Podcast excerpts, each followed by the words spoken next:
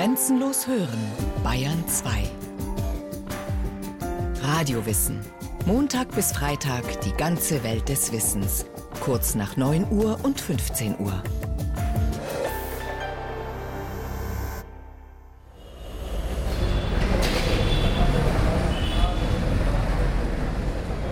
Lärm, Staub, schneller Großstadtpuls. Eine typische indische Straßenkreuzung, hier in Chennai.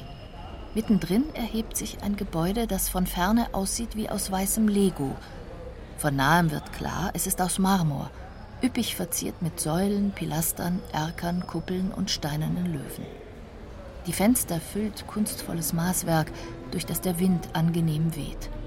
Der Straßenlärm von außen trifft auf friedliche Kontemplation innen.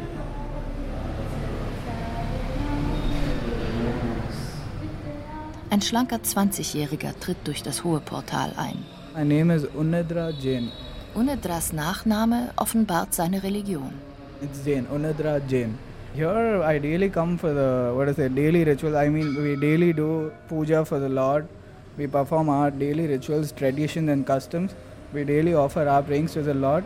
So yeah, that is why I come to the temple. Er komme jeden Tag für die traditionellen Rituale und Gebete in den Tempel, erzählt er. Yeah, every day. Dabei ist er Student und viel beschäftigt. Auch wenn du viel zu tun hast. Der Herr ist das Wichtigste überhaupt. Und von 24 Stunden deines Lebens wirst du doch mindestens 10 Minuten für ihn aufbringen können. Schau mal, normalerweise schläfst du 8 Stunden am Tag. Warum schläfst du nicht 7 Stunden und 50 Minuten und widmest 10 Minuten dem Herrn? So einfach ist das. 10 minutes to- for the Lord. As simple as that. Als der Indologe Robert Seidenboos von der Münchner Ludwig-Maximilians-Universität das hört, nickt er. Ich glaube, dass es charakteristisch ist. Die Jainas haben sich im Griff. Haben ein sehr diszipliniertes Leben. Immer noch besser werden. Selbstoptimierung also. Das ist die Kernidee der Jainas. Die wichtigste Disziplin ist dabei die Gewaltlosigkeit, Ahimsa. Deswegen werden Jainas zum Beispiel nicht Soldaten und essen auch keine Tiere. Sogar Karotten, Rettich, Zwiebeln, Kartoffeln und andere Pflanzen, die in der Erde wachsen, sind zu meiden. Sie haben viele Mikroorganismen. Es ist nicht fair, die zu töten, bloß für einen guten Geschmack auf der Zunge. Außerdem zerstört, wer Wurzelgemüse erntet, gleich eine komplette Pflanze. Gewaltloser gegenüber der Pflanze und zugleich nachhaltiger ist es, Früchte von Pflanzen zu pflücken. So kann die Pflanze weiter leben und noch mehr Früchte tragen. Bei Unedra Jain zu Hause stehen Gerichte mit Paprika, Gurken und Reis auf dem Tisch. Und kein Alkohol. Schließlich funktioniert Gärung mit Mikroorganismen. Außer Gewaltlosigkeit geloben Jainas noch vier weitere Disziplinen einzuhalten. Die Wahrheit sagen, nicht stehlen, Besitzlosigkeit und dem Gatten bzw. der Gattin treu sein. Komplett auf Sex zu verzichten geloben die Mönche und Nonnen der Jainas. Sie leben noch asketischer als die Laien. Priti Surana, die nach Unidra Jain in den Tempel kommt, bewundert sie zutiefst. Wer von Ihnen es kann, der fastet. Manche 30 Tage, andere 45 Tage lang. Wir haben vier, fünf verschiedene Arten des Fastens. Bei einer isst man nur einmal am Tag oder nur alle zwei Tage. Bei einer anderen Art des Fastens verzichtet man auf Joghurt, Butterschmalz und Salz. Oder man trinkt nur Wasser und das auch nur zwischen Sonnenaufgang und Sonnenuntergang. Das wenige, was sie essen, erbetteln sich die Mönche und Nonnen von anderen Jainas. Im Gegenzug wirken sie als Seelsorger. Laien wenden sich an sie mit Fragen und Problemen, hören ihre Vorträge und Predigten, beten und meditieren mit ihnen. Mönche oder Nonnen tragen gewöhnlich je ein weißes Tuch vor dem Mund. Sie wollen nicht aus Versehen Kleinsttiere einatmen und sie möchten ihre Nächsten auch nicht mit ihrem Atem belästigen. Schon das empfinden sie als gewalttätig. Manche Kleriker verzichten komplett auf Kleider. Laien knien vor ihnen nieder, legen sich vor ihnen auf den Bauch oder küssen ihnen die Füße. Fast wie Heilige werden auch die verehrt, die die äußerste Form der Selbstdisziplin üben, Den Verzicht auf den eigenen Körper, erklärt der Münchner Indologe Robert Seidenboos. Zum Beispiel, man ist unheilbar krank. Ärzte haben alles versucht, einen zu heilen, aber es geht einfach nicht mehr. Also der Tod ist nicht abwendbar. Idealerweise sagt der Sterbende dann, dass er es akzeptiert.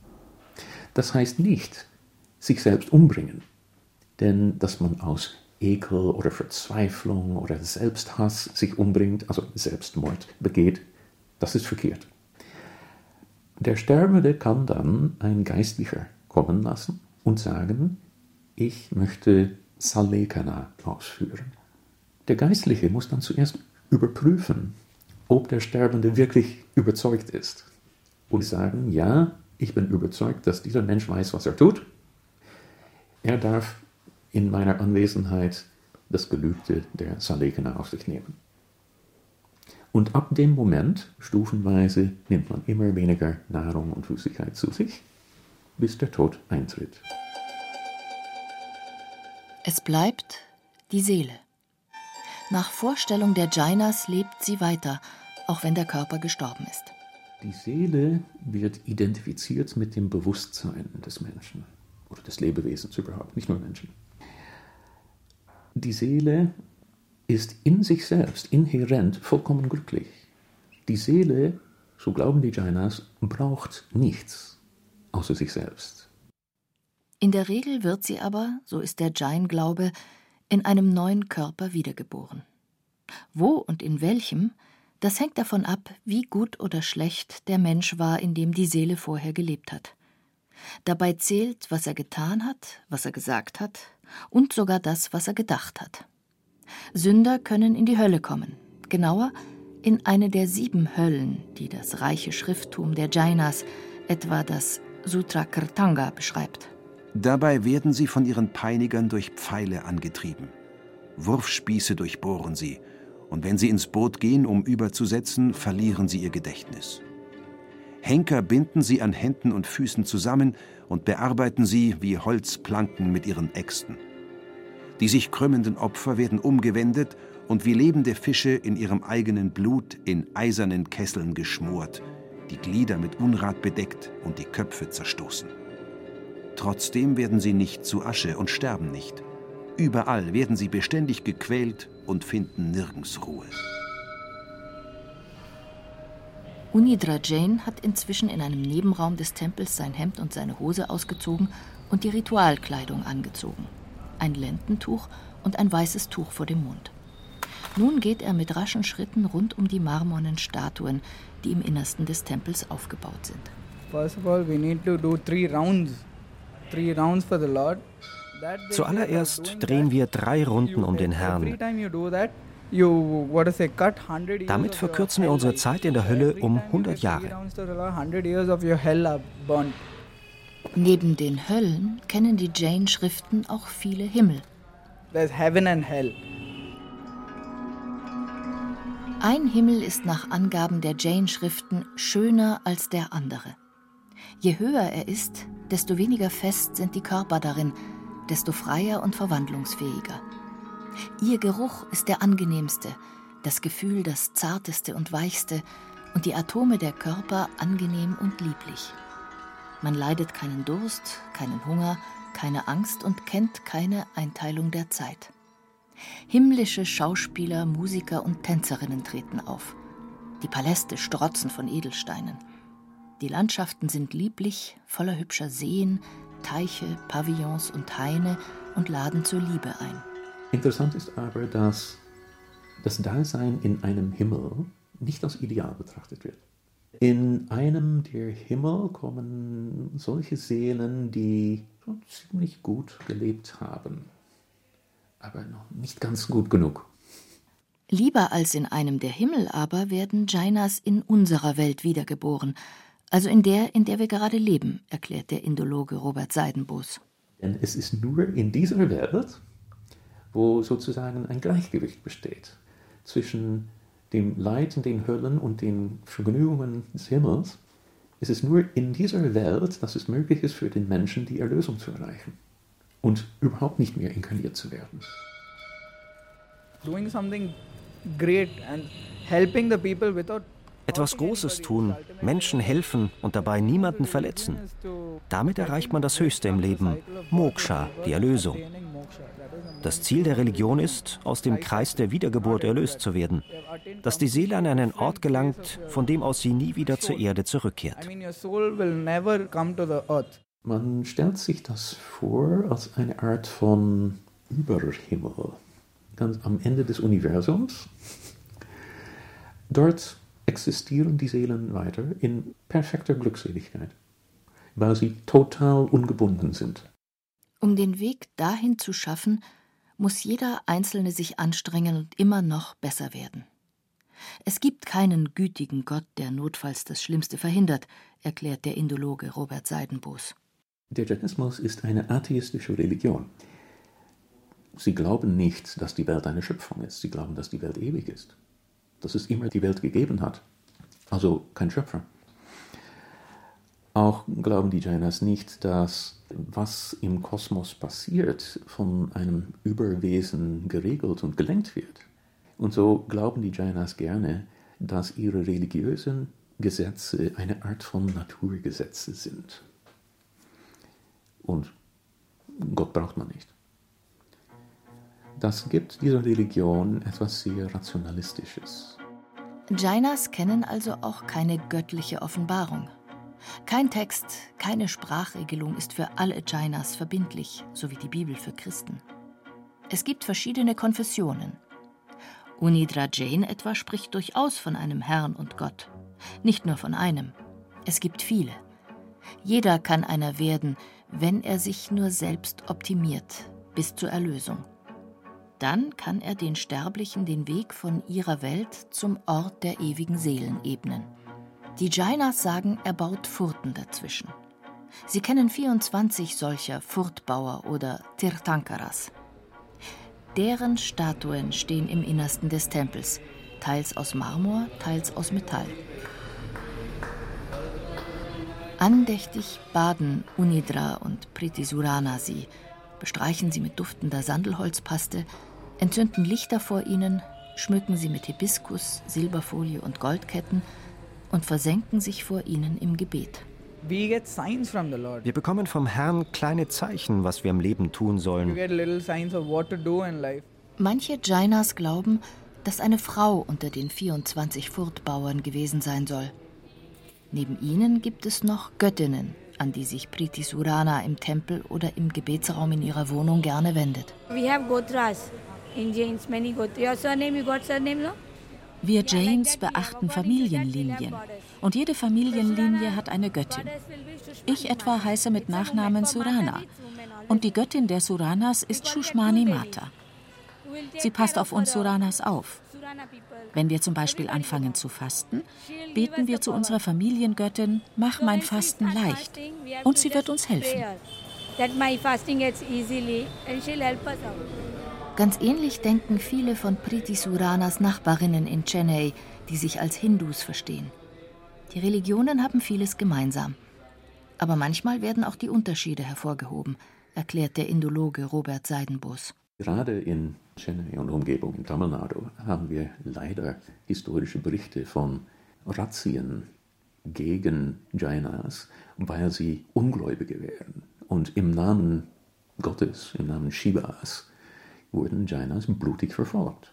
Das ist alles historisch belegt, dass in gewissen Teilen des Landes es den Jainas verboten wurde, Land zu besetzen. Also sie konnten kein Bauer mehr sein. Was macht man dann? Dann zieht man in die Stadt. Und was macht man in der Stadt? Was sind städtische Berufe? Zum Beispiel Kaufmann werden. Und dann verdient man Geld. Und das Geld wird gehortet als Schutzmittel. Zu den Selbstschutzgedanken und der langen unternehmerischen Erfahrung kommt eine strikte Arbeitsethik. Kein Wunder, dass auffallend viele Jainas reich sind. In den USA, Großbritannien und im Herkunftsland der Religion sind ihre Anhänger in Handel und Hochfinanz aktiv.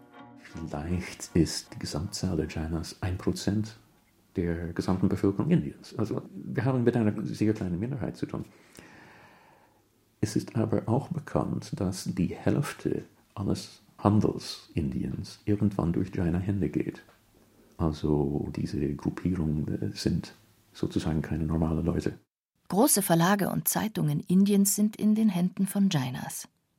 Ihre enormen publizistischen und wirtschaftlichen Ressourcen nutzt die Religionsgemeinschaft auch, um Forschung zu bezahlen, die ihre Daseinsberechtigung bekräftigt. Etwa mit dem Argument der langen Tradition ihrer Religion. Diese Ideen von Karma und Wiedergeburt gelten als allgemein indisch. Die meisten Hindus glauben das, die Buddhisten glauben das auch. Aber es gibt ernsthaften Grund anzunehmen, dass diese Ideen ihren Ursprung im Jainismus haben. Erstens steht schon fest, dass der Buddhismus historisch gesehen werden sollte als eine Art Abspaltung des Jainismus. Etwa wie das Christentum historisch eine Abspaltung des Judentums ist. Der Buddha sagt es selbst. Er sagt, dass seine Eltern Anhänger des 23. Tirthankaras, Parshva, gewesen sind. Gautama Buddha war erst Prinz und lebte in Saus und Braus. Dann entsagte er den üblichen Freuden des Lebens.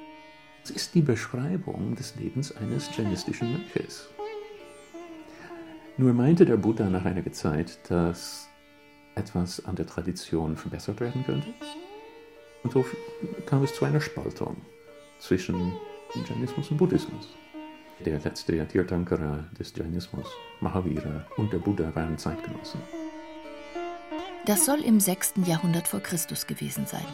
Von ihnen wiederum hätten brahmanische Gelehrte die Ideen von Wiedergeburt übernommen, meint der Indologe Robert Seidenboos.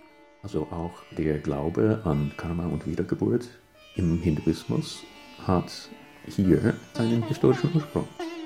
Buddha und der Jaina Mahavira lebten in Nordostindien. Von dort hat sich ihre Lehre verbreitet. Zentren des Jainismus sind im Nordwesten und mittleren Westen Indiens. Dort stehen die kunstvollsten Tempel und die höchsten Statuen von Mahavira oder anderen prominenten Jainas. Viele von ihnen sind Pilgerstätten. Jedes Jahr setzen wir uns mit der ganzen Familie ins Flugzeug und pilgern zu diesen sehr heiligen Orten. Das ist zwingend notwendig. Es stärkt den Zusammenhalt der Familie und den der Religionsgemeinschaft. Zwar geben sich viele Jaina betont offen. Also Sie können auch Jaina werden. Jeder kann das. Na klar, jeder. Warum nicht? In der Praxis aber versuchen einflussreiche Jainas, zumal wenn sie außerhalb der Zentren der Religion wohnen, ihre Leute zusammenzuhalten. Basically, you, you should marry a Jain. Grundsätzlich sollte man als Jaina eine Jaina heiraten. Unidra Jain ist selbst noch nicht verheiratet. Ich bin einer der Liberalen. Ich meine, man kann jeden heiraten, mit dem man ein komfortables Leben führen kann, ohne sich zu betrügen. Aber wenn man so eine Frau in der eigenen Religionsgemeinschaft findet, dann ist es besser, sie zu heiraten. Die meisten Hochzeiten bei uns sind von den Eltern vereinbart. Die Leute werden nicht so leicht Opfer von Liebe und all dem.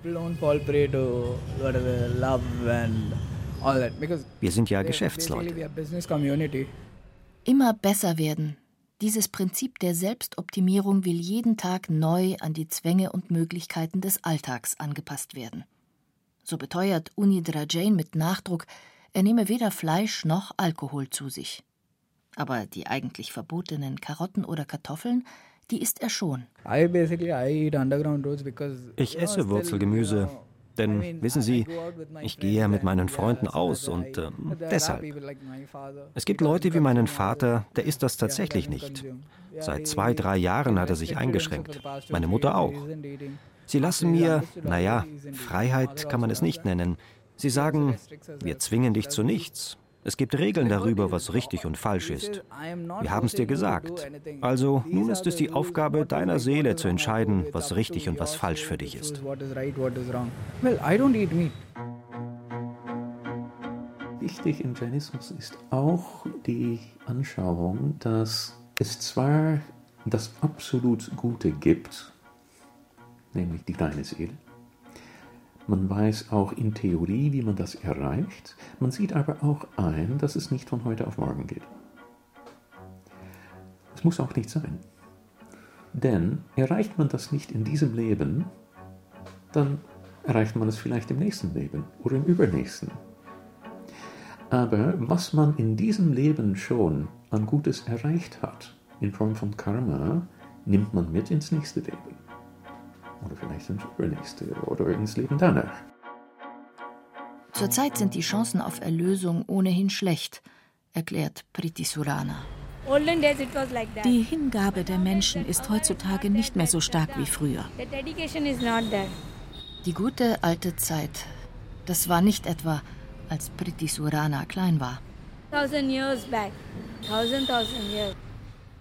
Seit dem letzten Furtbauer, also seit eineinhalb Jahrtausenden, ist niemand mehr erlöst worden.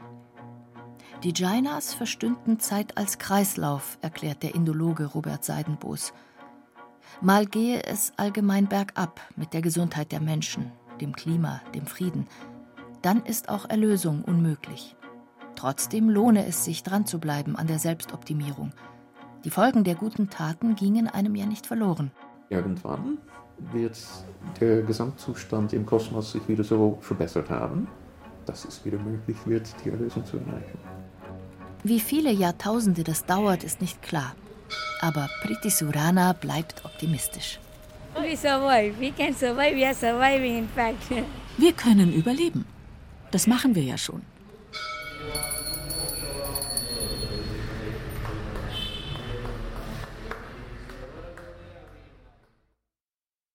Sie hörten Jainismus, die Religion ohne Gewalt von Bettina Weiz. Es sprachen Irina Wanker, Beate Himmelstoß, Carsten Fabian und Peter Veit. Technik Roland Böhm. Regie Bettina Weiz. Redaktion Bernhard Kastner. Eine Sendung von Radio Wissen